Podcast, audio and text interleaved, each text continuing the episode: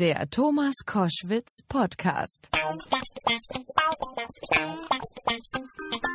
Koschwitz zum Wochenende heute mit einem Mann, den ich sehr schätze. Der wunderbare Schauspieler Jürgen Tarach ist da. Herzlich willkommen. Vielen Dank, Herr Koschwitz. Jetzt sagen Sie mal, wir müssen ein paar Sachen sortieren. Also zahlreiche Krimi-Produktionen, Tatort, Soko. In Mogadischu in dem Film haben Sie gemacht, äh, mitgemacht. Wambo. Wichtiger Film. Wir haben uns, glaube ich, das letzte Mal getroffen dazu. Kann gut sein, ja. Ist lange her, ja. Ist lange her, genau. Äh, der Vorleser. Sie haben viele Preise gekriegt, Deutschen Fernsehpreis, Adolf Grimme Preis. Also ein so und jetzt gibt es letzten Donnerstag zum ersten Mal zu sehen. Nächsten Donnerstag gibt's die nächste Folge davon, die sogenannten neuen Lissabon Krimis. Ja. So, ich habe mir das angeguckt und denke, wie großartig. Ich muss sofort umsatteln, weg vom Radio hin zur Schauspielerei. Wenn man da arbeiten darf, in Lissabon, in diesen Gässchen, in diesen Kneipen und da so, erzählen Sie mal, das ist ja der Hammer eigentlich. Es ist der Hammer. Kann, muss ich leider zugeben, es ist einer der schönsten Arbeitsplätze der Welt. Ja. Äh, meine Partnerin, die mit mir spielt, die Vidina, und äh, wir beide sind Lissabon äh, verrückt und verliebt. Es ist wirklich eine der schönsten Städte, äh, die ich kennengelernt habe, und das liegt auch sehr an ja, erstens das südliche Licht. Es ist ein ganz eigenes Licht. Es gibt viele berühmte Fotografen, die extra nach Lissabon fahren, um da ein Shooting zu machen. Ähm, es sind aber vor allen Dingen natürlich auch die Menschen, die sehr gelassen sind, die sehr höflich sind, der, die hilfsbereit sind, aber auch zurückhaltend dabei. Also nicht so aufgeregt wie die Italiener und so laut. Und das ist sehr, sehr angenehm. Man kann sich treiben lassen. Man kann zum Flaneur werden, an einem Kiosk sitzen, ein kaltes Bier trinken und über diese schöne Stadt schauen. Also Und da gibt's, also wenn man das, wenn Sie es am Donnerstag jetzt nicht gesehen haben, äh, das ist unglaublich. Das ist einfach unglaublich. Es Diese, ist, diese, ja. diese Bilder von Lissabon, da hat der Kameramann und auch der Regisseur gute Arbeit geleistet. So, jetzt lass uns mal reden über den Mann, den Sie da verkörpern. Also ein Rechtsanwalt, Eduardo Silva. Der, ich sag das mal so frei heraus, ein bisschen schräg ist. Ist das äh, so gewollt? Also ein Typ, der gerne Schach spielt, der sich eigentlich überreden lässt, wie in der letzten Folge ja zu sehen, von einem äh, Schachpartner, A, diese Angestellte zu nehmen, äh, B, zu sagen, na ja, klar, dann kriege ich halt alle Fischfange, wenn ich gewinne und so. Also so ist er drauf. Was ist das für ein Typ, dieser Rechtsanwalt? Ähm, die Rolle macht mir wahnsinnigen Spaß. Also es ist, äh, man muss in der ganzen Flut der unzähligen Krimis, die es heutzutage gibt, natürlich ein bisschen sich absetzen. Und das ist uns, glaube ich, ein wenig mit dieser Figur gelungen. Er ist eben kein äh, Kommissar, also ermittelt nicht im eigentlichen Sinne, sondern er muss natürlich recherchieren. Er war mal Staatsanwalt und zwar richtig ein scharfer Hund. Er hat einen Schicksalsschlag erlebt. Das werden wir in der, in der kommenden Folge noch genauer beleuchten. Da kann man das alles, äh, seinen Hintergrund und warum er so drauf ist, kann man da sehr schön nacherleben und nachempfinden. Ich, ich finde das auch eine sehr starke Folge. Ähm, er wohnt, er hat überhaupt gar kein Zuhause mehr, er wohnt in einer abgeschrabbelten Pension und er sucht sich besonders schwierige Fälle raus. Also das ist so, an dem er sich reiben kann, wo er nochmal die Realität äh, aufsaugt. Ansonsten ist er sozusagen, sieht er sich, glaube ich, so ein bisschen als einsamer Wolf. Aber Gott sei Dank gibt es eine junge, reizende Assistentin, die diesen etwas kauzigen ähm, Mann auch ein bisschen aus seiner harten Schale herausholt. Jürgen Tarach ist mein Gast bei Koschwitz zum Wochenende. Das ist ein Gesicht, was man normalerweise in Filmen sieht, wo immer eine gebrochene Rolle äh, wichtig ist. Das ist so das, was Sie auch anzieht, oder? Also so suchen Sie Ihre Bücher auch aus. Sicherlich. Also ich bin ja, äh, man ist ja durch das Äußerliche in gewisser Form festgelegt. Ähm, ich bin jetzt kein strahlender Held. Also das wäre ähm, schwierig, glaubhaft zu spielen. Gerade im Film muss man sehr ja auch bei sich bleiben. Man spielt ja auch mit sich. Äh, das ist anders als am Theater. Äh, andererseits ist es aber auch eine, äh, ein tolles Feld, ein, ein, ein weites Feld. Also ich habe es, glaube ich, ganz gut ähm, ausgenutzt, äh, sowohl in komödiantischer als auch in, in ernsthafteren Rollen. Ähm, und natürlich muss man das Feld beackern, auf dem man sozusagen am besten ist oder was am glaubhaftesten ist. Das bedeutet aber, ähm, das war mir gar nicht so klar, aber das ist äh, logisch, wie Sie es schildern, äh, dass man sehr hart auch eine Zeit lang mit sich selber erstmal umgehen muss, weil zu sagen, also ich würde als junger Mann gesagt haben, natürlich bin ich ein strahlender Held. Und dann hätte irgendein Regisseur gesagt, ja Kleiner, ist alles schön, du bist zu dick, vergiss es einfach, du bist kein strahlender Held. Das muss man ja erstmal verarbeiten, das haben Sie offenbar ganz locker hingekriegt. Naja, locker, so ganz locker war es nicht. Ich, es war mir schon ein bisschen bewusst, weil, weil ich habe immer schon äh, nach oben gespielt. Das heißt, immer schon äh, etwas ältere Rollen, als ich eigentlich bin, gespielt. Hm.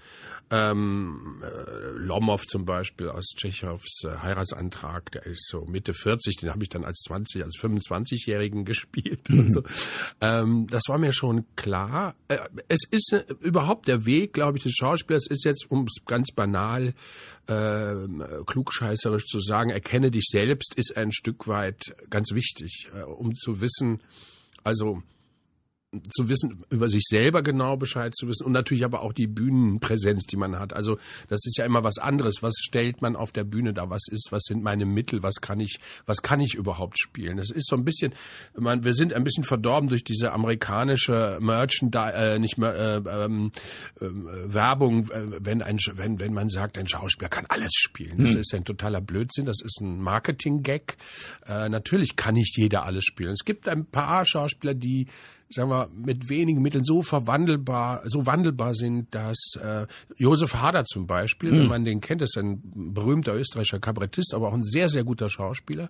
Und der klebt sich einen Bart an und man erkennt den nicht wieder. Also da könnte man sagen, der kann sich wirklich verwandeln und ist, aber eigentlich ähm, will der Zuschauer oder ist das das das das Schöne, jemanden auf der Bühne oder im Film zu sehen, dass man ein Stück weit seine, seine Seele sieht. Also das, was er einbringt in die Rolle. Aber das ist mutig. Man sollte da mutig sein. Also alles andere, glaube ich, ist ein bisschen langweilig sonst. Jürgen Tarach ist mein Gast bei Koschwitz zum Wochenende.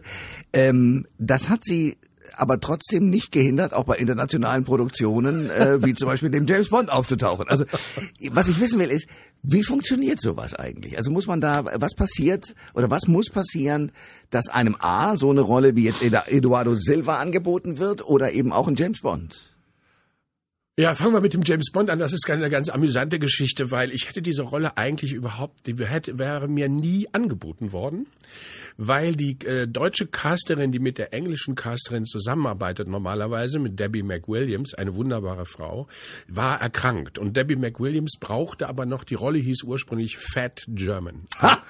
Sehr simpel. Ja, da muss mutig sein. Das ist, das ist unfassbar. Okay. Das ja. war das Rollen, war auch gleichzeitig das Rollenprofil. Okay. Und diese Casterin hat mir dann viel später gesagt, ich hätte Ihnen, Herr Tarach, nie diese Rolle äh, mich getraut anzubieten, weil die so klein ist. Und ähm, gut, Debbie McWilliams war also in Not und rief alle möglichen Freunde in Deutschland an, die sie kannte in der Branche, unter anderem auch Claudia Michelsen, eine wunderbare Kollegin, eine großartige Kollegin, gerade in, ähm, war gerade zu sehen in äh, Kudam 59. Und äh, wir hatten auch schon mal einen Film zusammen gemacht und äh, Claudia treffe ich auf einem äh, Fernsehpreis-Festival und sie spricht mich an, sie sagt, Jürgen, pass mal auf, das ist so äh, drei Tage James Bond, nichts Besonderes, aber Bahamas ist da mit dabei. Na, nicht schlecht, okay. ja. Da habe ich gesagt, doch, toll, mache ich sofort, ja. kannst du zusagen. Ja. Zwei Wochen später war ich in Prag und wurde Martin Campbell vorgestellt, dem Regisseur. Ich wusste noch gar nicht, um welche Rolle es überhaupt ging, weil es ist so geheim, James Bond. Ja. Ich war dann in Prag, hab drum gebeten, ja, könnt ihr mir wenigstens mal einen Auszug. Und dann bekam ich drei Seiten. Da stand ganz quer drüber Jürgen Tarach, Jürgen Tarach, damit ich, wenn ich das, die Seiten auf dem Klo liegen lasse, klar ist, ich hab, ich war der Verräter und habe diese okay. drei Seiten ah, ja, preisgegeben. Ja, oh Gott, ja, alles klar. Das hat sich bis zum Synchron nachher fortgesetzt. Im Synchron hat man nur Schwarz-Weiß-Bilder mit einem, mit Emblem drüber gesehen. Okay. Ja? Sony, Sony Pictures Ja. So, also Prag, ich komme zu Martin Campbell, äh, der im Studio gerade dreht mit der tollen ähm, Judy Dench, die war auf dem Monitor zu sehen und ich wurde dann vom Regieassistenten hineingedrückt in diese, da wo der Martin Campbell war, dann wurde getuschelt, er ist jetzt da und äh, dann kam er und sagte, ah, yes, uh, please Jürgen, turn around. Dann musste ich mich einmal so umdrehen, was ein Witz war und dann sagte er, oh, gar nicht so fett. okay, und jetzt? und dann hat er gesagt, ja, dann sehen wir uns bald. Äh, wo sehen wir uns? Ach ja, Bahamas. Also bis, bis auf den Bahamas. Jürgen Tarrer ist mein Gast bei Koschwitz zum Wochenende. Ähm, das bedeutet aber jetzt auch, dass Sie diesen ähm, Eduardo Silva äh, mhm. jetzt längere Zeit auch spielen. Also das ist nicht nur jetzt mal zwei Folgen, die wir jetzt gerade letzten Donnerstag und jetzt kommen Don Donnerstag in der ARD sehen, sondern das ist auf längere Zeit geplant? Das äh, wäre schön, Jaha. liebe Zuhörer. Bitte gucken Sie die zweite Folge. Wir brauchen Quote, Quote, Quote. Weil dann geht es weiter. Dann geht's weiter. Okay. Ah, es gibt immer diese Haken. Aber auf der anderen Seite, das ist so toll, das glaube ich, äh, ist gar kein weiteres Problem. Aber würden Sie das auch gerne machen? Also ist man als Schauspieler, ich höre immer äh, von vielen Kollegen von Ihnen, die sagen, ja, ja, das ist alles ganz toll, aber so wie der Tapper zum Beispiel da ewig den Derek spielt, das, da spielt man sich ja nur noch selber und ist langweilig. Ähm, ich würde es wahnsinnig gerne weitermachen, äh, aus verschiedensten Gründen. Ähm, ich habe jetzt auch schon so viel, äh, sagen wir mal, anderes gemacht, dass, ähm, dass das auch mir, wie soll ich sagen, mein Image oder so nicht beschädigt oder mich festlegt. Äh, das glaube ich überhaupt nicht. Eben, weil, wie erwähnt, die Rolle auch schillernd ist, weil sie nicht so glatt ist. Nee, die ist wahrlich nicht. Und ähm, Tappert hat sich dann doch relativ früh entschieden für den Derek. Ich glaube, der war da jünger als ich jetzt. Äh, und ähm, nein, also ich glaube, ich freue mich über die Reihe. Also ich darf da sehr mitreden, ich darf das mitgestalten. Es gibt Vorgespräche mit Regie. Ähm, ich ähm, recherchiere mit, was was sozusagen auch die Geschichte Portugals, was man da herausarbeiten könnte. Es hat ja eine große Kolonialgeschichte. Das spiegelt sich auch in der Stadt wieder. Ähm, da gibt es unendliche äh, Sachen, die man noch erfinden kann. Äh, nein, das ist eine tolle, tolle Aufgabe, das zu prägen. Und ähm, ich könnte mir vorstellen, dass es, ähm, dass die Leute das mögen, dass es so ein bisschen wie vielleicht, also das ist jetzt hochgegriffen, aber ein bisschen kultig wird wie Columbo. Wenn uns das gelingt, ähm, Ja, wäre das, ja, ja, ja, wäre das ganz toll, ja. Ja, also alles, was ich dazu tun kann, äh, mache ich, weil es ist großartig. ja, sehr, sehr, sehr cool. Also es hat genau das auch, diesen, dieses etwas, ähm, ich sag's mal so, Colum- Columbo hat ja dadurch auch gelebt, dass er so, so ein bisschen was Verranstes hatte. Man immer dachte, ja, den musst du nicht ernst nehmen. Und dann Genau. kam plötzlich was um die Ecke, wo du dachtest, oh, verflucht. Und das machen sie ja genauso. Also Ja, so denkt, dieses Understatement Ja. und die äh, äh, Großen dadurch in die Falle zu locken. ja, wo, wo man auch so denkt, ach komm, so wie der guckt, der ist doch gar nicht wach, der weiß doch gar nicht, was da los ist jetzt gerade im Moment. Das ist sehr schön. Jürgen Tarrer ist mein Gast bei Koschwitz zum Wochenende. Was mich trotzdem äh, beschäftigt ist, Sie haben dann wirklich alles an auch an, an schrägen Typen gespielt. Was ist spannender für Sie nach wie vor? Auf eine Bühne zu gehen und zu, zu agieren vor Publikum, also jeden Abend neu? Oder ist es das Fernsehen oder der Film? Äh, beides hat einfach einen ganz anderen Reiz. Also ich sag mal, beim Film verdient man einfach mehr. Okay, das ist schon mal ein wichtiges Argument, Das ist schon mal ganz wichtig. Ja. Und naja, und es ist halt, ich, man wird im Alter, also ich zumindest, ungeduldiger. Und auf der, auf, beim Theater muss man jeden Tag zur Probe, also wenn man eine große Rolle hat, jeden Tag immer dieselben Szenen durchprobieren und spielen. Es gibt Kollegen, die machen, die, die proben eigentlich viel lieber als zu spielen. Da gehöre ich nicht dazu. Also ich stehe dann lieber auf der Bühne am Abend und spiele. Also äh, zu proben finde ich einen sehr mühsamen Prozess teilweise, weil es auch darum geht, sozusagen die Schwingungen der anderen Persönlichkeiten zusammen, dass man zusammenschwingt, sage ich jetzt mal so ein bisschen anthroposophisch. Ähm, das ist manchmal sogar die Hauptarbeit. Und ähm, aber es ist dann natürlich auf der Bühne zu stehen am Abend vor Publikum und das mitzukriegen. ähm, Es ist ja ein gemeinschaftliches ähm, Arbeiten oder ein gemeinschaftliches Erlebnis mit dem Publikum. Es ist ja nicht so, dass das Publikum einfach nur guckt, sondern das Publikum ergänzt ja mein Spiel. Also wenn ich Es lacht, es weint, es äh, reagiert. ja, Ja, genau, genau. Und das ist natürlich wahnsinnig schön und reizvoll. Das macht großen Spaß. Ähm, und beim Film ist das Schöne, wenn die Rolle gespielt ist, ist sie gespielt und man kann sie ablegen und es ist aus und vorbei und irgendwann kommt dann der Film. Jürgen Tarach ist mein Gast bei Koschwitz zum Wochenende äh, auf der Bühne. Was hat Sie denn eigentlich als Junge, das versuche ich rauszukriegen, Ja. umgetrieben in dieses Gewerbe zu wollen? Was war der, der Auslöser? Ja, ehrlich gesagt, wirklich verrückt. Es ist verrückt. Man muss sich vorstellen, also 80er Jahre, Anfang der 80er Jahre, ich komme aus einer Kleinstadt Wassenberg im, am Niederrhein. Das nächste Theater 30, 40, 50 Kilometer entfernt. Meine Eltern, mein Vater war Elektromeister auf einer Zeche, also Elektrosteiger, meine Mutter Hausfrau.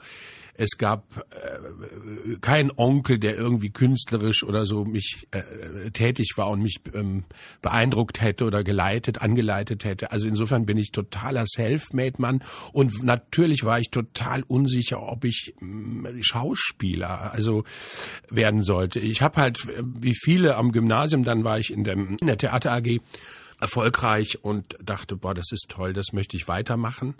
Aber wie gesagt, in Wassenberg sitzend und ähm, habe mich an der Volkwang-Schule beworben ähm, das war eine Empfehlung von einem Lehrer, der hat gesagt, er hatte, er hat auch einen Freund, der da studiert hat, das ist eine tolle Schauspielschule.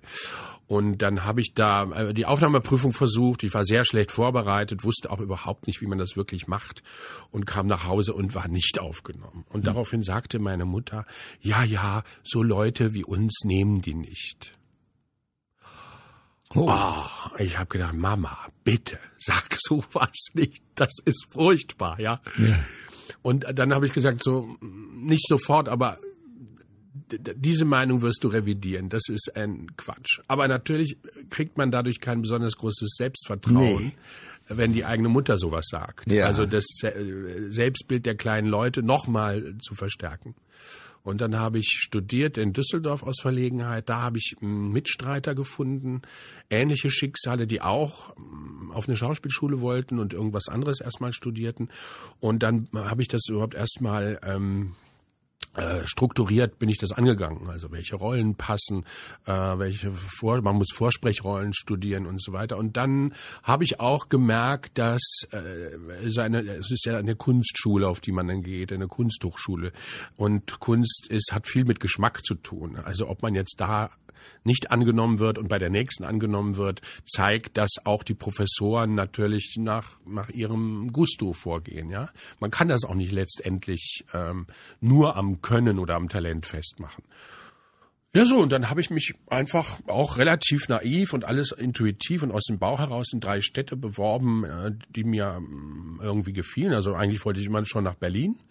Das war damals die HDK, jetzt ist es die UDK, Hochschule der Künste äh, darstellenden Künste und dann äh, äh, Falkenberg-Schule München, auch eine berühmte Schauspielschule und eben Reinhardt-Seminar Wien, das hatte auch mit den Terminen zu tun und bin äh, in Berlin durchgefallen. Dann bin ich weiter nach München. Das war dann, also Berlin war März, dann Mai äh, München und da bin ich in die letzte Runde gekommen. Hm. Das bedeutet von 800 Bewerbern die, die letzten 20.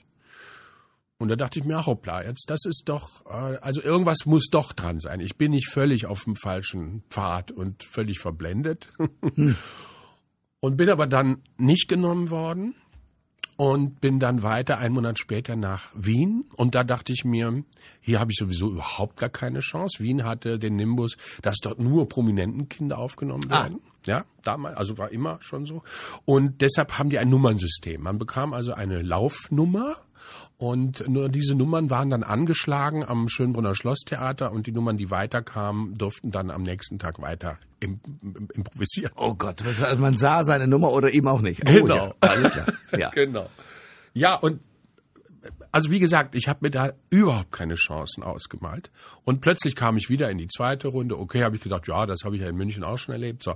Und dann kam ich in die dritte Runde, habe ich gesagt, jetzt nur nicht die Nerven verlieren. Ähm, äh, Kenne ich auch alles schon. War am Vorabend dann äh, vor meiner letzten Runde, glaube ich, mit, äh, ich habe gewohnt bei bekannte, also Studenten aus Vorarlberg, die ich äh, eine Adresse hatte aus Düsseldorfer Tagen hab da gewohnt und die haben mit, ja, ja, die haben zu mir gesagt, ja, ja, Reinhard Seminar, ja, ja.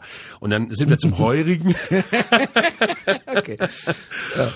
äh, haben Schrammelmusik gehört und unheimlich viel Weltliner getrunken und am nächsten Tag hatte ich also die letzte Endprüfung und war, glaube ich, locker genug und dann mh, hm, ging das Licht an, alle Professoren standen da und der Direktor Walter von Höslin hat uns gratuliert. Drei Buben waren wir nur, die an dem Tag aufgenommen wurden und hat uns gratuliert, ihr seid jetzt reiner Seminaristen. Und das war ein Moment, der ja, Bon, oder? Äh, ja, der also neben der Geburt meiner Kinder, so, so hoch würde ich das ansetzen, äh, unvergesslich. Jürgen Tarach ist mein Gast bei Koschwitz zum Wochenende. Großartiger Schauspieler, Künstler. Wir kommen auf die Malerei gleich noch, aber ich will die Geschichte wissen, wie es dann weiterging. Also das erste Stück, der erste Auftritt, der erste Film. Das geht ja auch nicht so ohne weiteres, oder doch? Wenn man in diesem Reinhardt-Seminar ist, dann geht es sozusagen automatisch gleich in eine Karriere? Nein. Nein, nein, keineswegs. Äh, man muss dann schon selber äh, tun. Naja, also am Reinhardt-Seminar spielt man auch schon, also da hat man schon sozusagen Praxis. Und dann muss man sich das erste Engagement suchen. Äh, ich wollte dann nach Deutschland zurück. Ich wollte ähm, groß spielen, natürlich als junger Schauspieler, aber an Großnäusern spielt man wenn man nicht Riesenglück hat, keine großen Rollen, sondern fängt klein an. Äh, es gab einen Kontakt nach Bochum zum Peimann. Da habe ich vier Tage lang vorgesprochen. Und mit großem Bedauern ähm, bin ich da nicht gelandet. Und dann hab, bin ich, das erste Theater war das Stadttheater Münster. Und da bin ich vier Jahre hängen geblieben und habe alles dann wirklich rauf und runter gespielt. Also mit 27 Jahren war ich da TÜV äh, in ja. Leonce und Lena Valerio. Äh, ich war ja, ach, das war aber mein größter Misserfolg war Mortimer in Maria Stuart, weil sie gesagt haben, strahlender Held.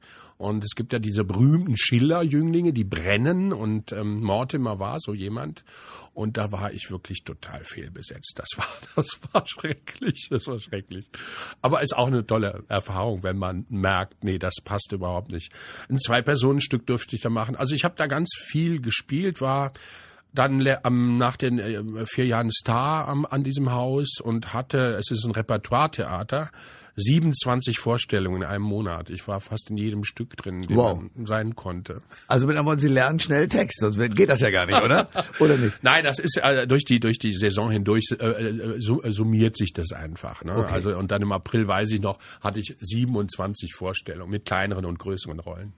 Jürgen Tach ist mein Gast bei Koschwitz zum Wochenende. So, jetzt sind wir heute im Heute angekommen. Ähm, äh, das stimmt, Sie malen gerne, richtig?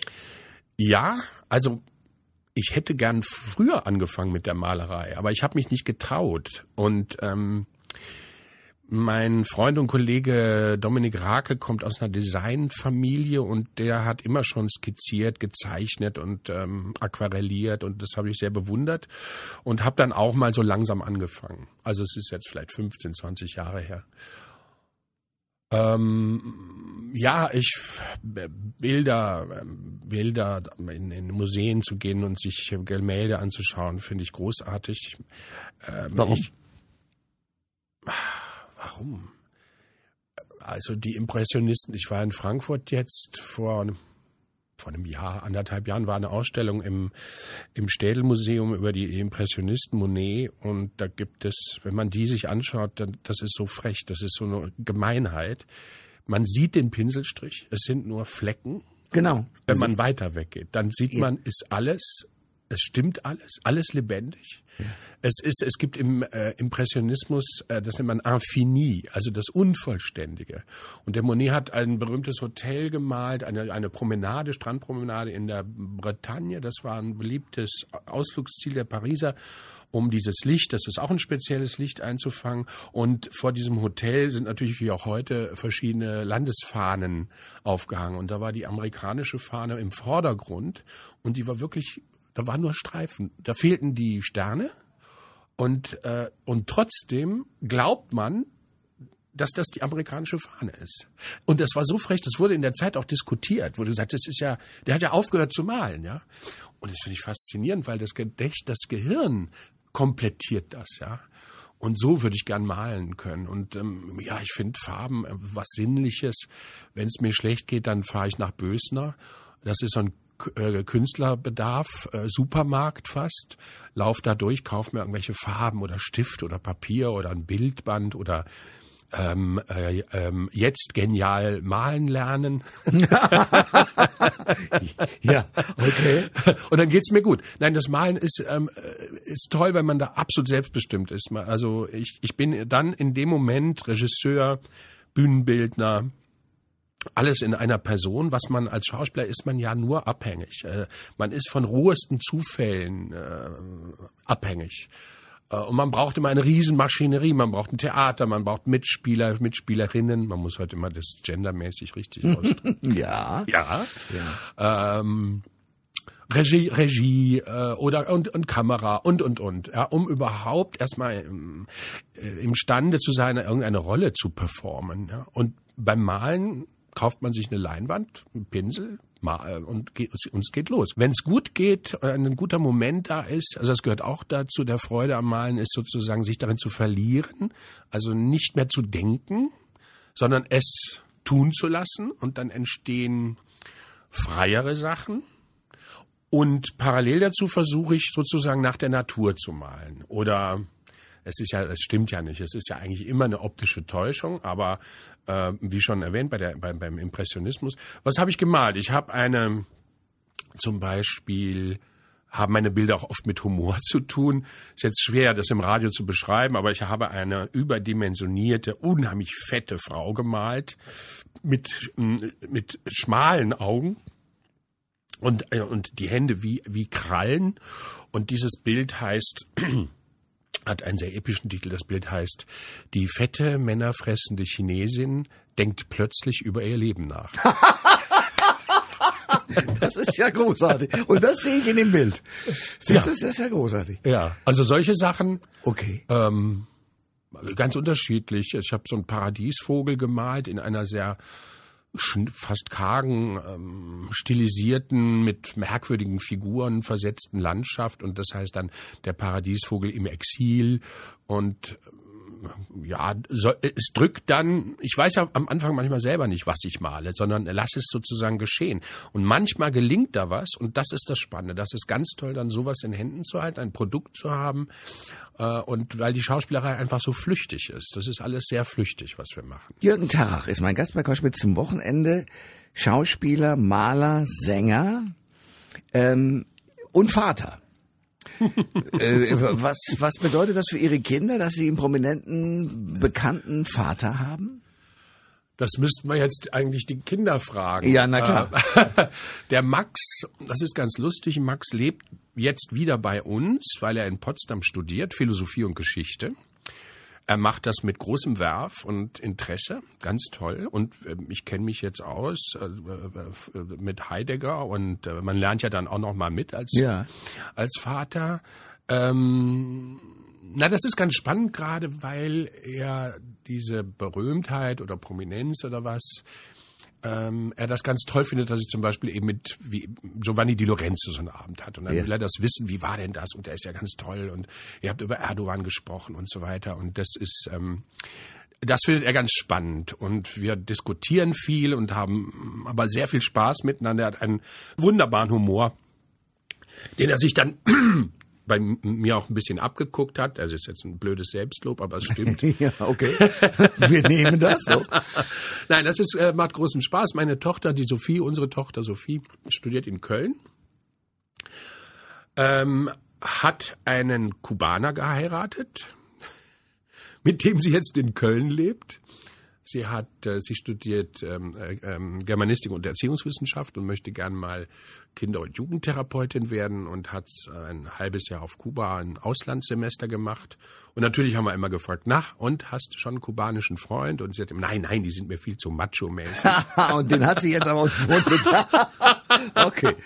Und ja. wir haben sie besucht und dann hat sie uns gestanden, ja, ich habe jetzt doch einen Freund. Und dann hat sie uns den Michel vorgestellt. Wir sind ein sehr schönes Paar, die beiden. Und äh, dann äh, kam sie nach Deutschland zurück. Michelle war ja auf Kuba und äh, dann haben wir versucht, mit einem Touristenvisa ihn herzubekommen. Das hat nicht funktioniert aufgrund der, der deutschen Behörden. Die hatten Angst, dass er dann über die drei Monate hinaus da bleibt. Hm, hatte ich auch die Angst und ich hätte dann für alles aufkommen müssen. Okay. Und dann ist sie kurzerhand rübergeflogen und hat ihn geheiratet auf Kuba. Jürgen Tarach ist mein Gast bei Koschwitz zum Wochenende. Die Politik, also äh, Giovanni Di Lorenzo haben Sie schon angesprochen, Erdogan, Trump. Wie sehen Sie denn unsere Welt jetzt? Also ich meine, ist das, äh, müssen wir das so aushalten? Ist das eine Pendelbewegung, mit der wir nur so umgehen können? Die Weltlage, oh Gott, bin ich wirklich überfordert, weil ähm, es ist schwierig. Es ist eine merkwürdige Zeit. Also einerseits wird ein äh, Gedicht in Berlin äh, überpinselt, das vollkommen harmlos war, aber die Studierenden, muss man sagen, jetzt, also das ist auch so Wahnsinn. Irgendwann darf man auch nicht mehr Mensch sagen, weil da Man, Man also Mann drin vorkommt wahrscheinlich, muss man dann, weiß ich nicht, ich bin lebender oder le also äh, das ist alles völlig absurd, finde ich, ja. Und oder eine 82-jährige Dame fühlt sich diskriminiert, weil sie in einem äh, Formblatt der Bank nur mit Kunde angesprochen wird und zieht davor mit vor Gericht. Also ich weiß nicht, ob das die Probleme sind, die wir gerade wirklich haben. Äh, ich glaube nicht, aber so ich glaube ja. auch nicht. Aber ja. ich finde es, also das finde ich total absurd. Ich möchte natürlich unsere liberale, offene, freie Gesellschaft bewahren, ja. Und äh, da sehe ich irgendwie Ängste oder, oder habe ich Ängste, äh, dass das immer weniger wird aufgrund eben es dass sich die Welt so dramatisch verändert. Also es gibt nun mal die Flüchtlingsströme und wie reagiert man darauf? Wir können nicht die ganze Welt aufnehmen. Das ist, das geht einfach nicht. Das ist ähm, nicht, weil, weil, weil ich jetzt äh, Rassist bin oder rassistisch denke, aber es ist rein wirtschaftlich nicht machbar. Ja, man muss schauen, das hat gestern die, wie heißt die neue CDU, Kramp Karrenbauer oder so? Die Generalsekretärin, ja. Ja, hat gesagt, man muss sich halt jetzt um Afrika kümmern. Ähm, ja, das stimmt. Und, und, und, wir sind da spät dran, äh, meinte sie. Aber es gibt natürlich schon Entwicklungshilfe jahrzehntelang. Und ich habe einmal im Senegal gedreht und muss sagen, Afrika ist so ein reicher Kontinent und es ist die Korruption ist das große Gift. Es ist nicht die Armut, die, es gibt natürlich arme Länder im Tschad, der Tschad oder so, weil sie an der Wüste, in der Wüste liegen. Aber ansonsten ist das ja wirklich vollgestopft mit, mit Bodenschätzen. Das, das Schlimme ist die Korruption, dass es Clans gibt, dass die alles abgreifen und dass daraus die Kriege entstehen und so weiter. Und das jetzt schon seit 60, 70 Jahren. Und es ist sehr schwer. Ich weiß nicht, wie man das hinkriegen will mit Afrika von uns aus gesehen? Das fragen wir uns, glaube ich, alle. Mhm. Und wir werden genauso wie Sie auch drauf gucken und hoffentlich mit dem einen oder anderen patenten Menschen, der Lösungen anbieten kann, ähm, zusammenkommen. Also die Staatsgebilde fehlen, es ja. fehlt die es fehlen die Strukturen, also und dass das auch gewollt ist, also eine unabhängige Gerichtsbarkeit und und und, also weil sonst äh, kann man da Geld hineinpumpen noch und nöcher und das wird nie was, ja. Ich glaube, wir müssen uns bald mal wiedersehen. Ich danke jedenfalls für den Besuch heute, drücke für alles die Daumen. Donnerstag in der ARD, äh, Folge Nummer zwei. Genau. Sozusagen mit ja. Jürgen Tarach. Danke für den Besuch. Ich danke sehr. Alle Informationen zur Sendung gibt es online auf thomas-koschwitz.de.